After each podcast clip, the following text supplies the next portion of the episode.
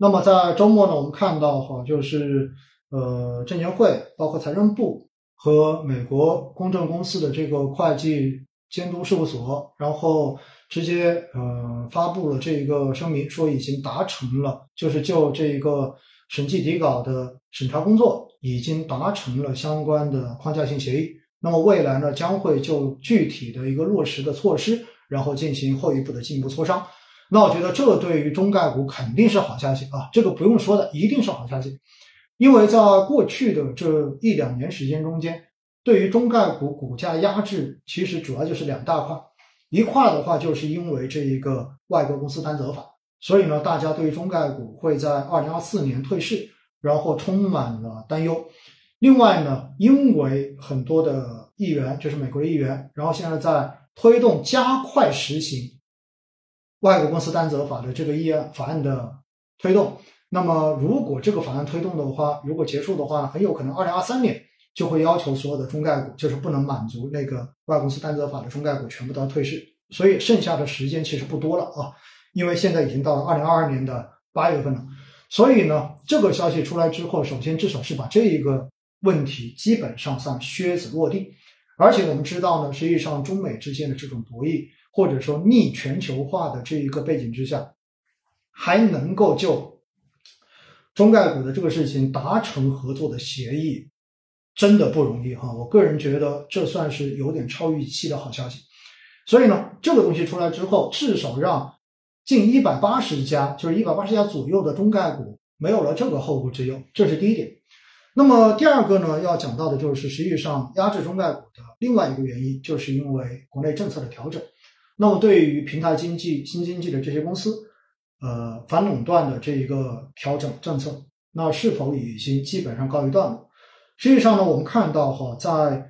过去的这几个月时间中间，应该说高层的各种表态都已经对中概股的这一个政策面吹了和缓和缓之风吧，应该说是就不像之前永远都是用的一些负面的词语，或者说一些限制性的词语，现在更多的是强调要鼓励。对吧？规范发展，强调的还是发展。所以呢，我个人觉得，应该说这个政策再出现更为严厉的政策的这一个概率，应该也不会太大。那但是市场我们看到了哈，就中概股经历了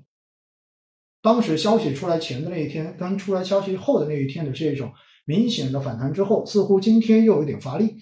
那原因是什么呢？原因是因为。在这一种新的政策背景之下，相关的这些公司能否找到新的盈利点，能否找到新的这种发展和盈利的模式，其实是现在市场比较担心的问题。因为我们看到呢，在上周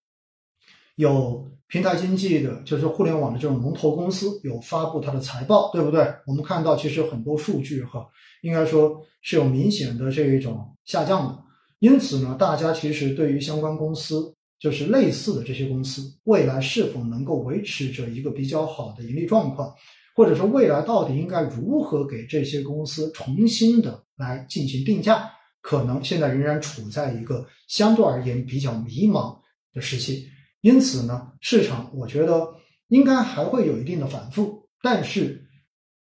至少在过去的这两年时间中间，对中概股跟平台经纪公司的这种两个最大的负面因素。多多少少现在算是基本上都靴子落地了，因此呢，我个人觉得哈，中概股